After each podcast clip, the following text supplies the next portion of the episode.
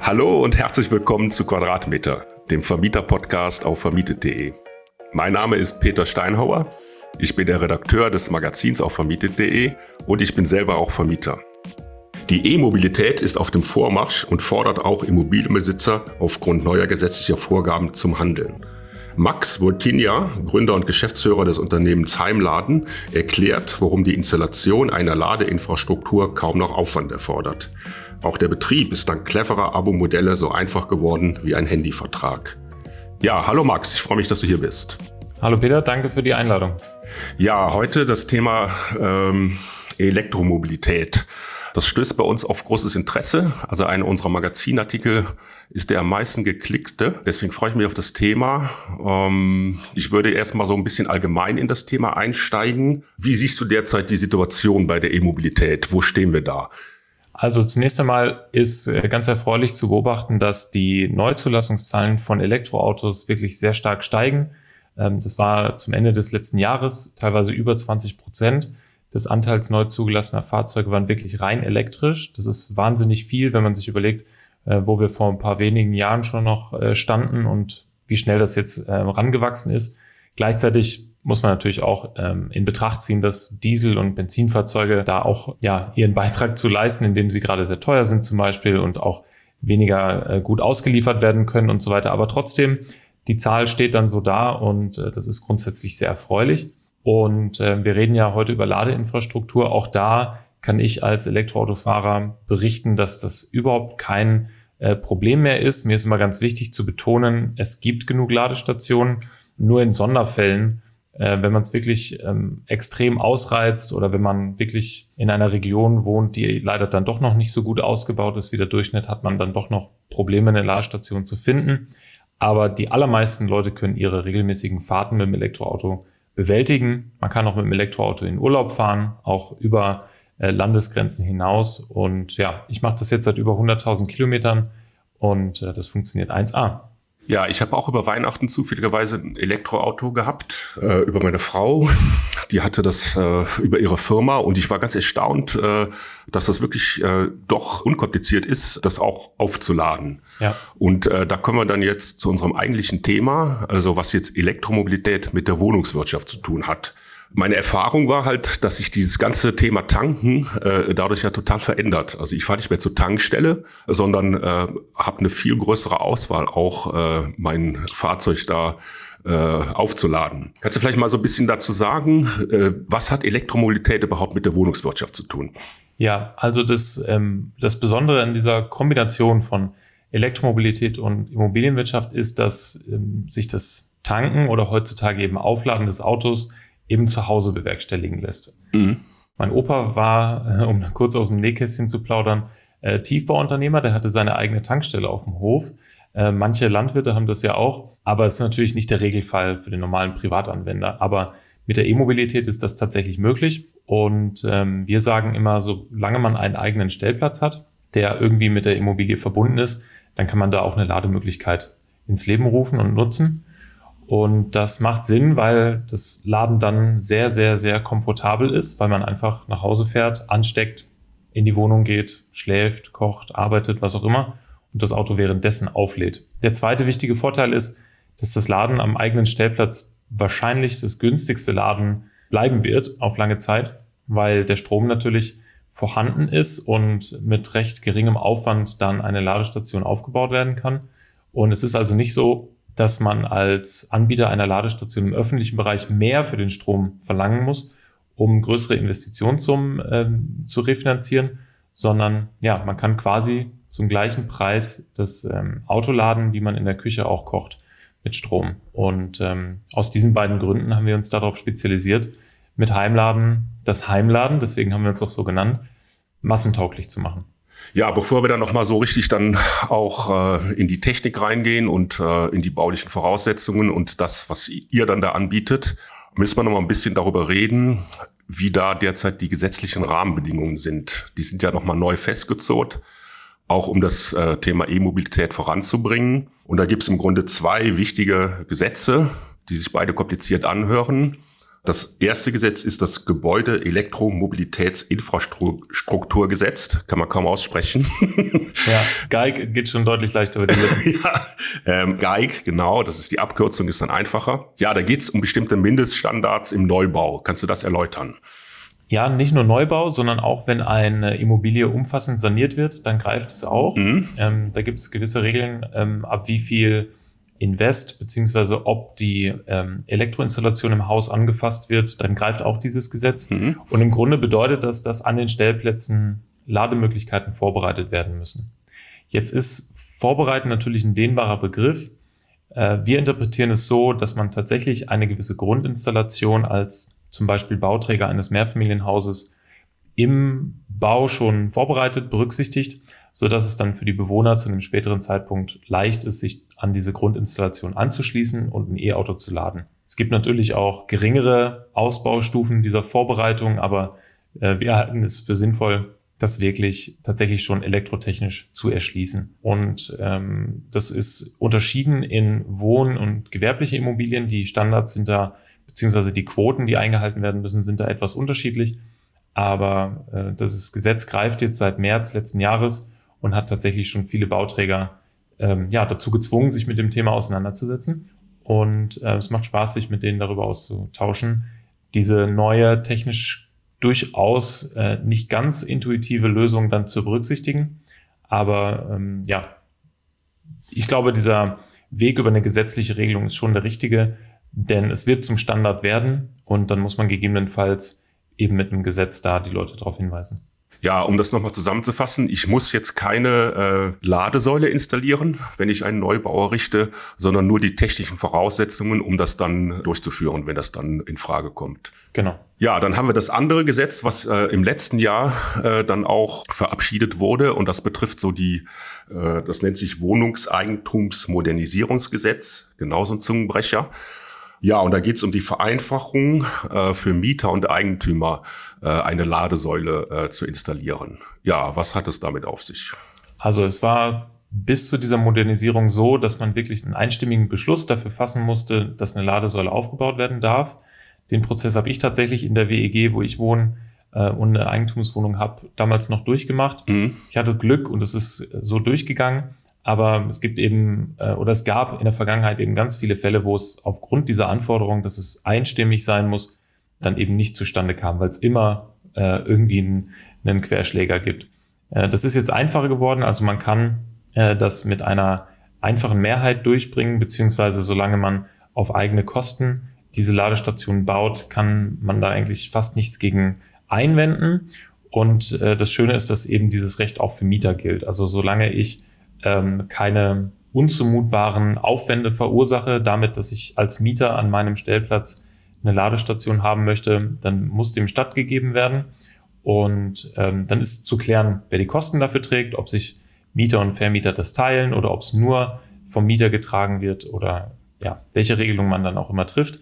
Aber das ist das, was letztes Jahr dann wirklich den Stein ins Rollen gebracht hat und ganz viele aufgeatmet haben und ganz viele äh, Leute, die schon lange E-Auto fahren und sich immer eine Ladestation gewünscht haben, diese dann endlich bauen konnten. Und gleichzeitig hat ja, um das noch zu ergänzen, die Bundesregierung ein Förderprogramm aufgesetzt, was diesen Punkt nochmal unterstützt hat.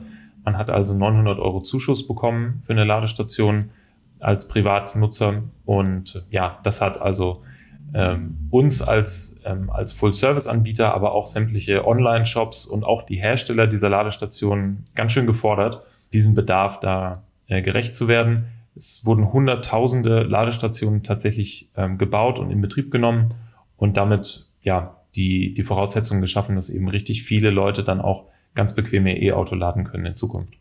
Ja, damit ist ja dann die Basis gelegt. Also es gibt einen gesetzlichen Rahmen, der das alles dann auch möglich macht und vereinfacht und es gibt sogar eine Förderung von 900 Euro.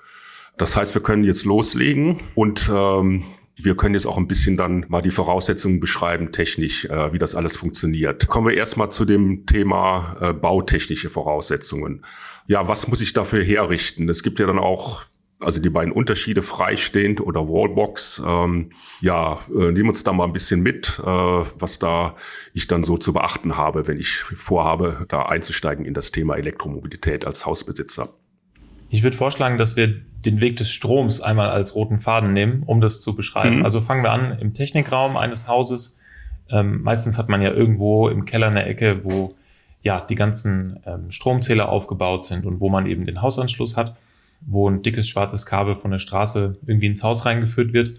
Und an der Stelle braucht man zunächst einmal ein bisschen Platz an der Wand. Was wir nämlich empfehlen, ist, dass man einen neuen Zähler dafür aufbaut, Ladeinfrastruktur zu versorgen. Es gibt theoretisch auch die Möglichkeit, dass man Ladestationen direkt auf den einzelnen Zähler der Wohnungen anschließt. Allerdings braucht man da, ich denke, das leuchtet ein, viel, viel mehr Kabel, äh, wenn ich wirklich jede Ladestation einzeln anschließe und aus diesem Raum versorgen muss. Und ähm, es bedingt natürlich auch einer gewissen Technik, um sicherzustellen, dass ich die Stromversorgung im Haus nicht überfordere. Deswegen gehen wir den anderen Weg, dass man die Ladeinfrastruktur komplett separat davon installiert, was auch immer im Haus bereits als Elektroinstallation vorhanden ist.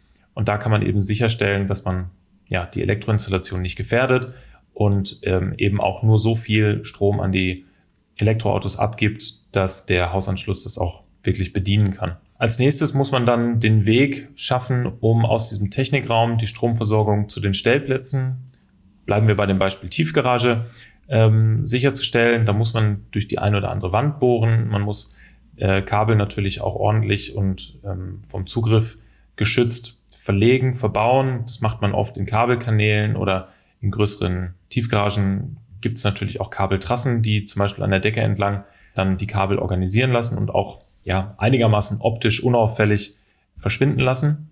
Und dann ist eine Frage, äh, wie kann ich die gesamte Tiefgarage erschließen, um wirklich an jedem Stellplatz irgendwann mal das Laden eines Elektroautos äh, möglich zu machen. Und was ist tatsächlich dann der Aufwand pro Stellplatz? Und ähm, da gibt es verschiedene Möglichkeiten, wie man so etwas verkabeln kann, um es jetzt mal umgangssprachlich zu sagen. Man kann theoretisch auch verschiedene Ladestationstypen mischen, obwohl das nicht empfehlenswert ist. Man sollte sich schon auf ein Gerät einigen. Es macht einfach Sinn, dass die Geräte besser miteinander kommunizieren können.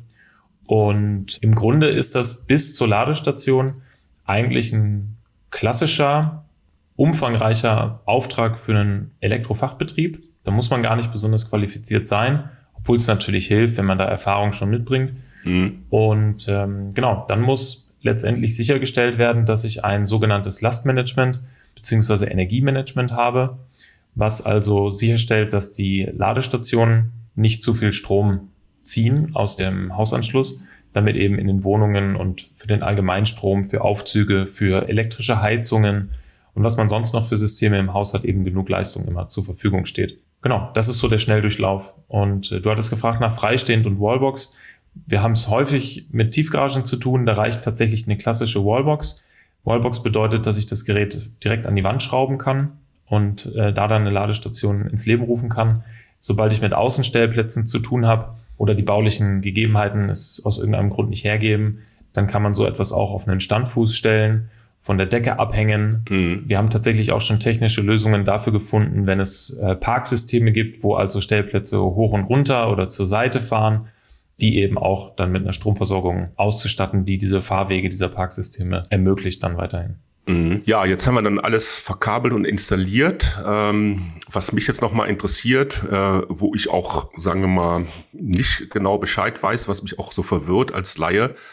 Was gibt es denn für unterschiedliche Wallboxen oder, oder Ladesysteme? Wie kann ich mich da orientieren? Also wenn wir über das Laden in einer Immobilie sprechen, dann reden wir tatsächlich fast immer über eine ganz klassische Wallbox. Mhm. Wallbox ist kein geschützter Begriff, aber es ist zumindest der Begriff, der beschreibt, mit was für einem Gerät man es typischerweise zu tun hat. Ja. Das ist eine Ladestation, die mit Wechselstrom lädt, also so wie aus einer Starkstromsteckdose. Man hat dort meist einen dreiphasigen Anschluss und die meisten Fahrzeuge können bis zu 11 kW laden. Es gibt wenige Fahrzeuge, die auch 22 kW laden können.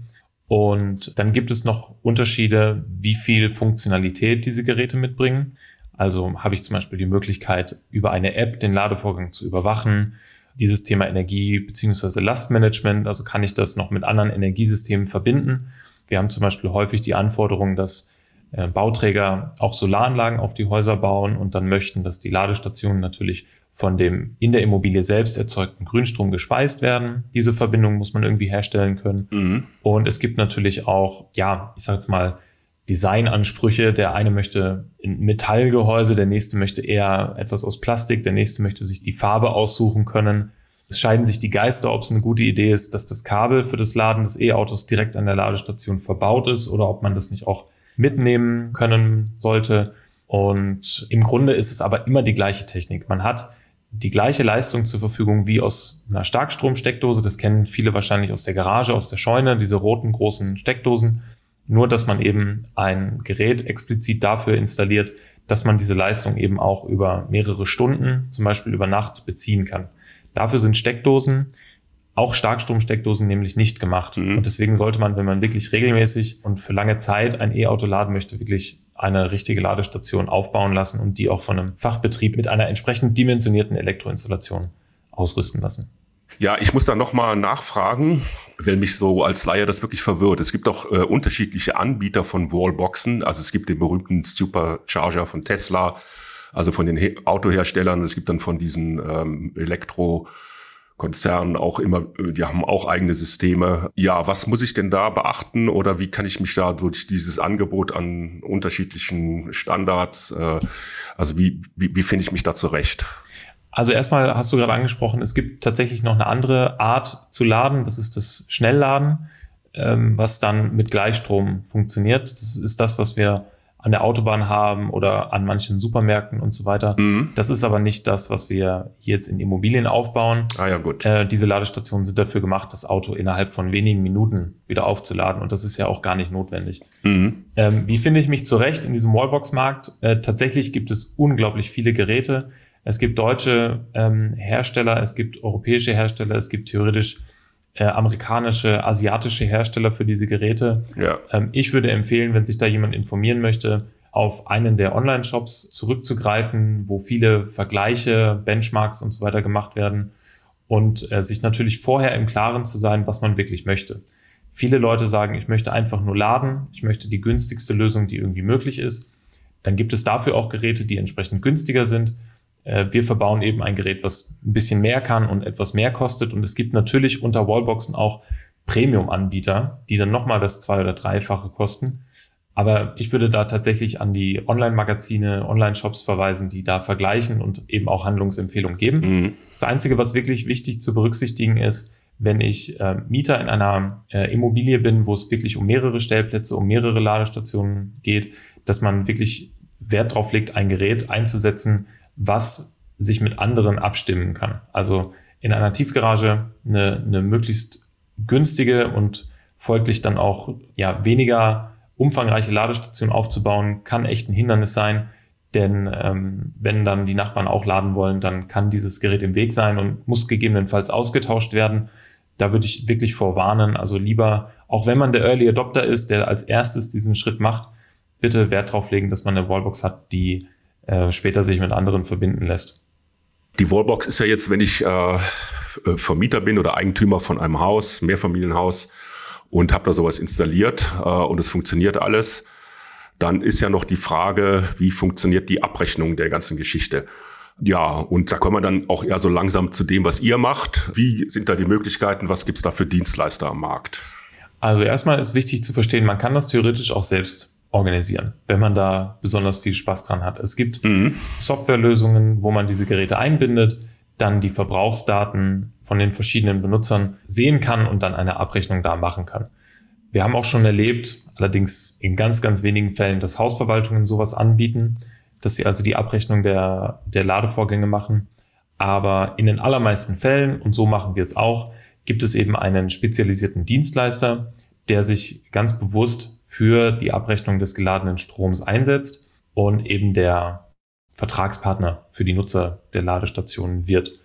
Und wie gesagt, so machen wir das auch. Wir halten das für die beste Lösung, denn weder die Eigentümer, Vermieter äh, noch die Hausverwaltungen oder auch die Mieter selbst haben ja Interesse dran, hier Verbrauchsdaten auszulesen und Abrechnungen zu machen, Zahlungen zu überprüfen und eben sicherzustellen, dass auch der richtige Strom überhaupt in diese Immobilie reingeht und in die Ladestation geladen werden kann, sondern wir haben uns so positioniert, dass wir das alles aus einer Hand anbieten und das wird eigentlich vom Markt sehr gut angenommen.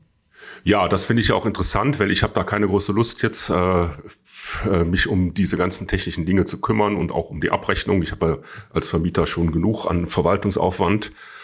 Ja gut, es sei denn, äh, ich bin da besonders affin und äh, ich habe da Lust drauf und Zeit. Ähm, also dann könnte ich das theoretisch auch mit äh, verschiedenen Software-Tools selber machen. Aber das, was ihr macht, ist, ihr bietet den Komplettservice an. Das heißt, das geht los mit der kompletten Installation. Das macht ihr auch? Ja, wir fangen noch einen Schritt früher an. Wir machen auch die Elektroplanung sogar. Also wir sind unabhängig von dem ausführenden Elektrobetrieb. Wir haben ein gewisses Partnernetzwerk, was wir dann für die Umsetzung mitbringen können. Oder wir sind auch offen dafür, Betriebe einzusetzen, die man sich vor Ort vielleicht wünscht. Gerade im Neubau gibt es ja Elektrogewerke, die ähm, Gewährleistungen vielleicht noch geben. Oder man hat einfach einen Betrieb, mit dem man einfach typischerweise in der Immobilie zusammenarbeitet. Dann können wir auch mit dem zusammenarbeiten. Und ab der gemeinsamen Inbetriebnahme übernimmt Heimladen dann den Betrieb der Anlage. Man muss sich das vorstellen wie bei einer Zentralheizung. Die wird halt einmal gebaut, die wird in Betrieb genommen und dann wird es regelmäßig genutzt. Und es gibt eben einen Betrieb, der bei technischen Fragen, äh, bei Problemen für die Wartung und in unserem Fall eben auch die Belieferung mit Strom und Abrechnung dann zuständig ist. Mhm. Ja, das kommt alles aus einer Hand. Also ich habe dann äh, im Grunde keine Arbeit. Äh, genau. Perfekt. Äh, so stelle ich mir das vor. ja, und wir haben ja jetzt damit angefangen, so ein bisschen zu beschreiben, was ihr da anbietet. Äh, ihr habt ja so ein Abo-Modell. Ja, erläuter uns das, äh, warum es das äh, nochmal besonders einfach macht für mich als jetzt äh, Vermieter oder Immobilienbesitzer. Genau. Also meine persönliche Erfahrung ist eben, dass es unglaublich teuer war, diese eine Ladestation bei uns in der WEG aufzubauen. Mhm. Und deswegen habe ich viel darüber nachgedacht, wie man eigentlich die Investitionskosten für den Eigentümer ähm, in der Immobilie und den Vermieter von Stellplätzen reduzieren kann und wie man eben eine faire Regelung der Kosten, die einfach entstehen, bei der Benutzung einer Ladestation verteilen könnte. Und worauf wir jetzt gekommen sind und was unser Angebot ist, was man, ähm, was man sich auf unserer Homepage auch anschauen kann, ist, dass der Immobilieneigentümer, der Vermieter für eine gewisse Grundinstallation bezahlt. Das ist eine Investition in die Immobilie, in die Wertsteigerung, in die Zukunftsfähigkeit dieser Stellplätze und dann aber ja keine laufenden Kosten trägt und auch nie wieder in diese Anlage investieren muss, weil sie eben heute schon so dimensioniert wurde, dass theoretisch an allen Stellplätzen geladen werden kann und deswegen keine Erweiterung mehr notwendig ist.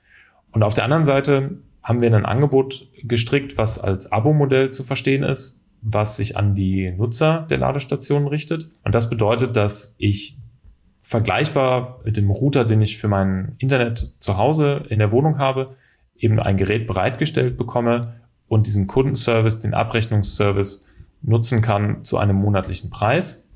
Und das kombinieren wir eben mit der Belieferung mit Grünstrom. Und so glauben wir, haben wir die ideale Trennung gefunden zwischen, wer ist eigentlich für die grundsätzliche Investition verantwortlich, wer hat langfristig ein Interesse daran, dass eine Ladestation am Stellplatz möglich ist. Das ist der Vermieter. Egal wer der Mieter ist, egal ob ich vielleicht später selber dann in der Wohnung äh, wohnen möchte oder sowas, dann ist es vorbereitet und gehört zum Stellplatz, zur Wohnung dazu.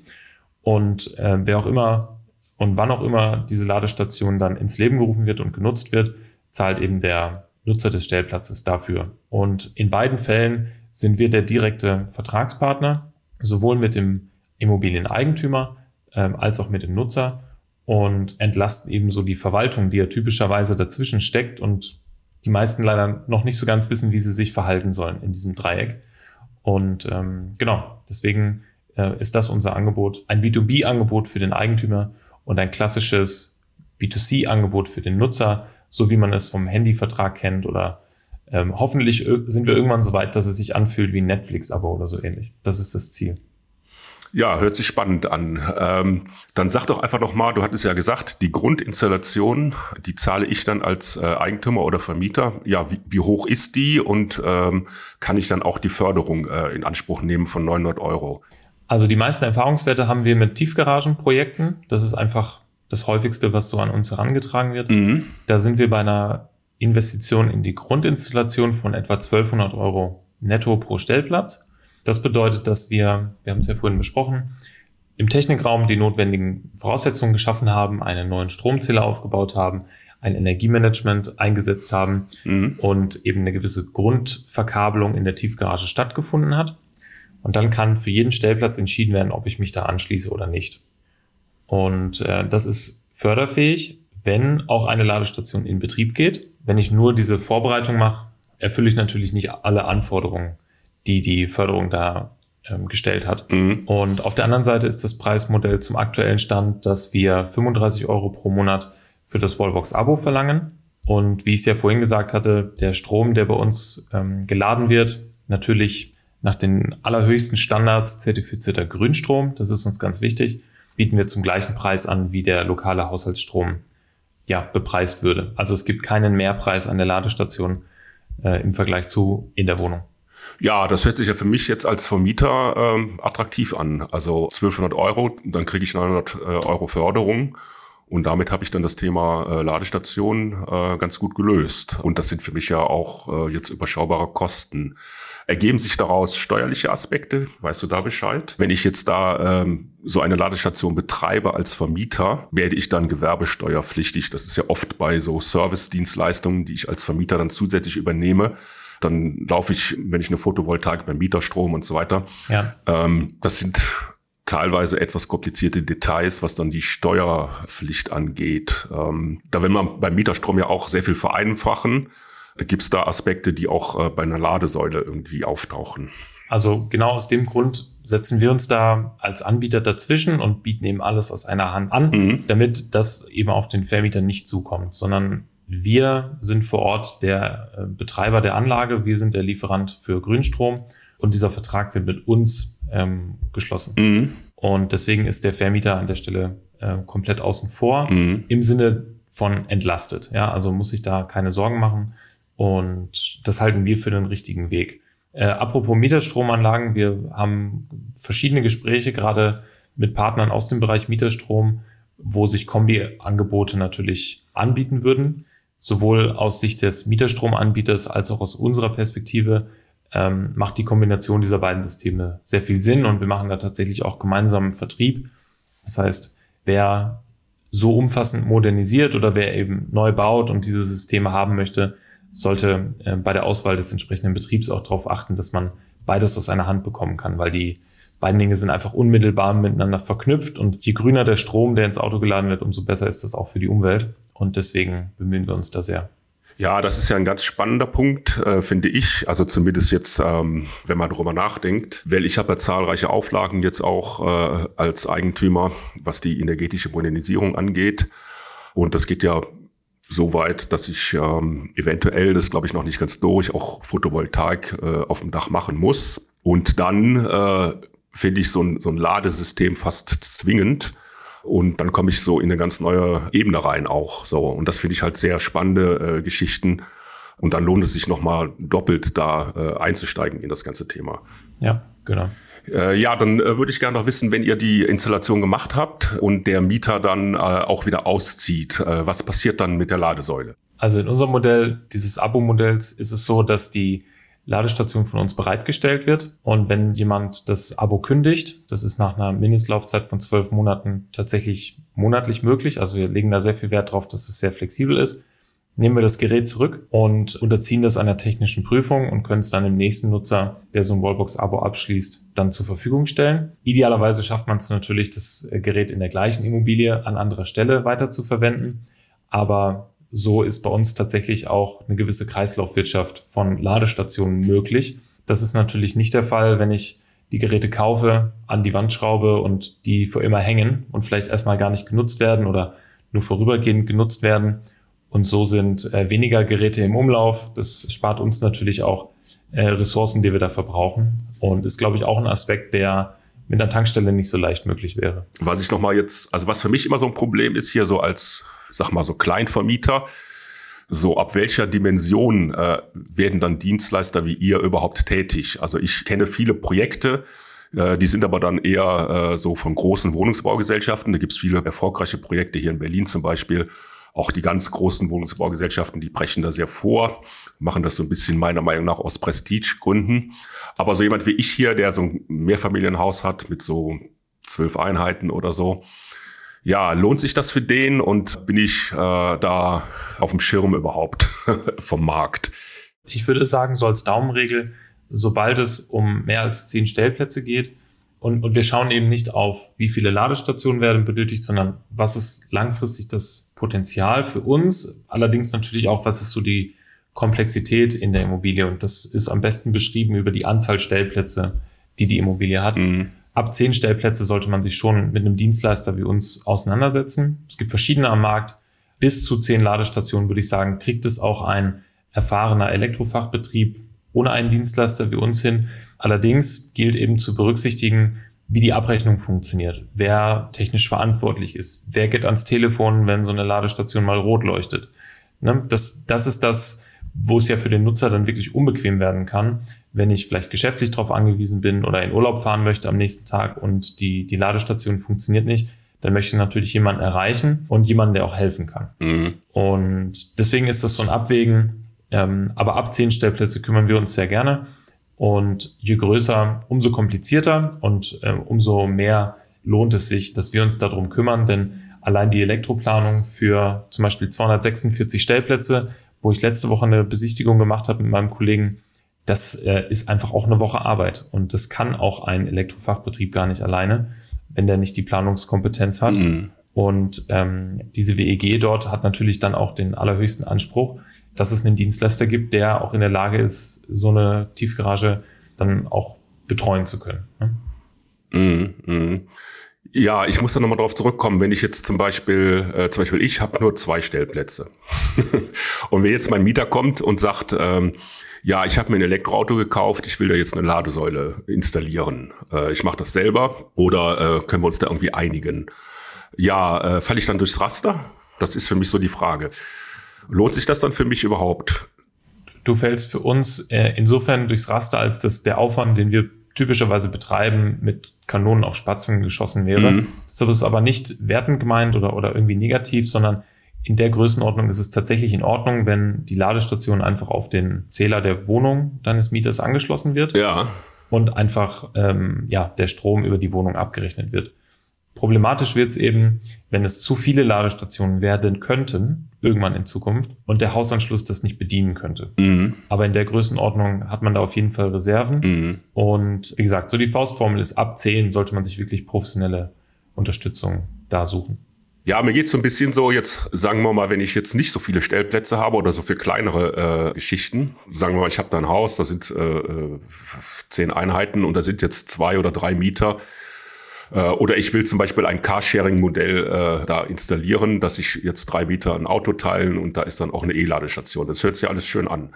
Also ich kenne auch so Leute, die so, so einen Bedarf anmelden. Und das finde ich halt interessant auch. Ähm, glaube, dass man da viele schöne Modelle entwickeln kann. Äh, ja, wie, wie gehe ich denn da vor bei dem Thema äh, Ladesäule am besten? Also wir machen die Erfahrung, dass die meisten Leute tatsächlich einen regionalen Partner sich wünschen. Mhm. Deswegen haben wir aktuell am meisten ähm, Anfragen hier aus dem Raum Würzburg beziehungsweise Frankfurt am Main und mhm. meine Kollegen sitzen in Köln. Also wir, wir, wir bilden eigentlich so Süd- und, und Westdeutschland eigentlich ganz gut ab. Das heißt, was ich dir jetzt, wenn wir, wenn wir es mal äh, abstrakt betrachten, äh, empfehlen würde, ist, dass man sich in der Region einfach umschaut, ob es nicht einen Elektrofachbetrieb gibt, der äh, in dem Bereich Erfahrung hat und ähm, Anlagen in dieser Größenordnung aufbauen könnte. Ähm, wenn du jetzt Carsharing auch noch ansprichst oder Mieterstrom, dann macht es natürlich tatsächlich Sinn, sich einen Dienstleister zu suchen. Es sind tatsächlich viele Startups unterwegs in dieser Branche, also äh, da kann man sich darauf einstellen, dass man es mit ja, jungen Unternehmen zu tun hat, die viele neue Ideen haben. Also da möchte ich dafür appellieren, dafür offen zu sein und den Leuten auch zuzuhören. Und ähm, dann findet man sicherlich lokal irgendeine Lösung. Ich kann nicht deutschlandweit dieses Statement abgeben, aber auch Stadtwerke sind eine ganz gute Anlaufstelle. Leider haben sich viele noch nicht ausreichend auf Elektromobilität für die Wohnungswirtschaft spezialisiert, aber das kann auch der richtige Anlaufpunkt sein. Und ja, ansonsten in den entsprechenden ähm, Online-Kanälen einfach informieren. Ähm, das Recherchieren ist ja mittlerweile sehr einfach geworden und man findet auf jeden Fall für jeden Bedarf eine Lösung. Ja? Ähm, was äh, du vorhin auch noch angesprochen hattest, war das Wallbox-Sharing, glaube ich. Ja. Ähm, dafür gibt es auch ähm, Anbieter mittlerweile. Das ist auch von der Regulatorik einfacher geworden. Und ähm, es ist also auch nicht unbedingt notwendig, dass jetzt deine beiden Mieter jeweils äh, da eine Ladestation äh, haben müssen, sondern die könnten sich auch bequem eine teilen und trotzdem wäre die Abrechnung gelöst.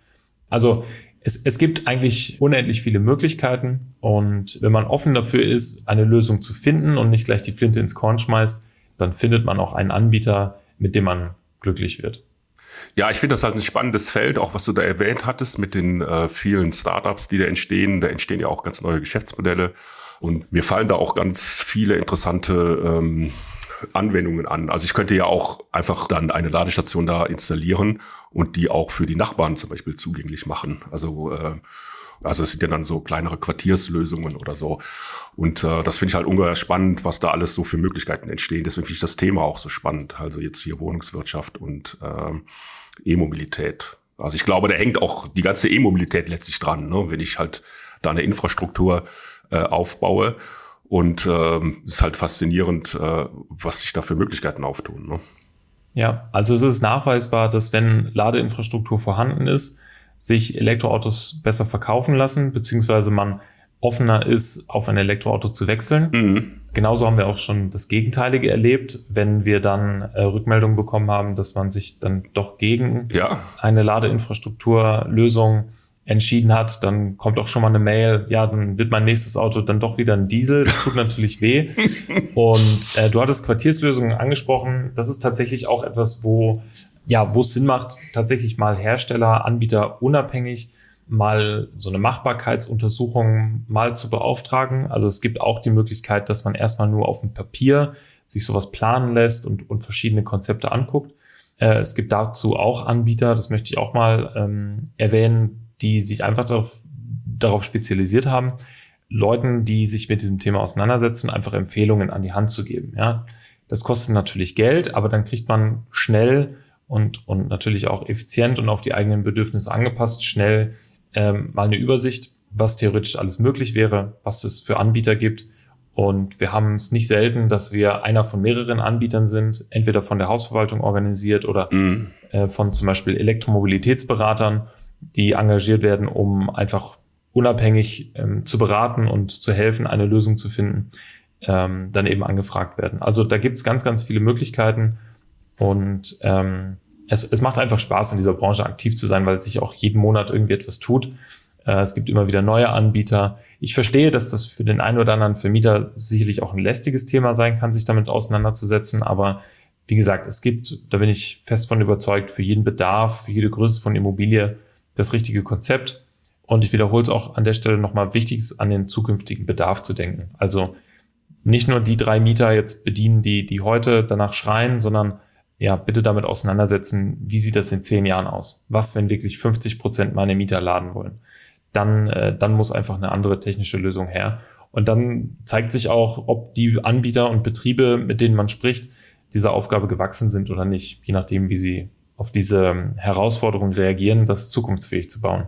Mhm. Ja, zukunftsfähig ist genau das Stichwort. Äh da haben wir auch so ein bisschen mit angefangen, äh, dass man doch jetzt irgendwie das Gefühl hat, dass das ganze Thema sehr vorankommt. Also die gesetzlichen Rahmenbedingungen sind auch jetzt nochmal geschaffen, um das zu fördern und äh, zu pushen. Ja, und da haben wir jetzt sehr viel von dir gehört. Fand ich sehr interessant. Ich fand, das war auch ein sehr informatives Gespräch.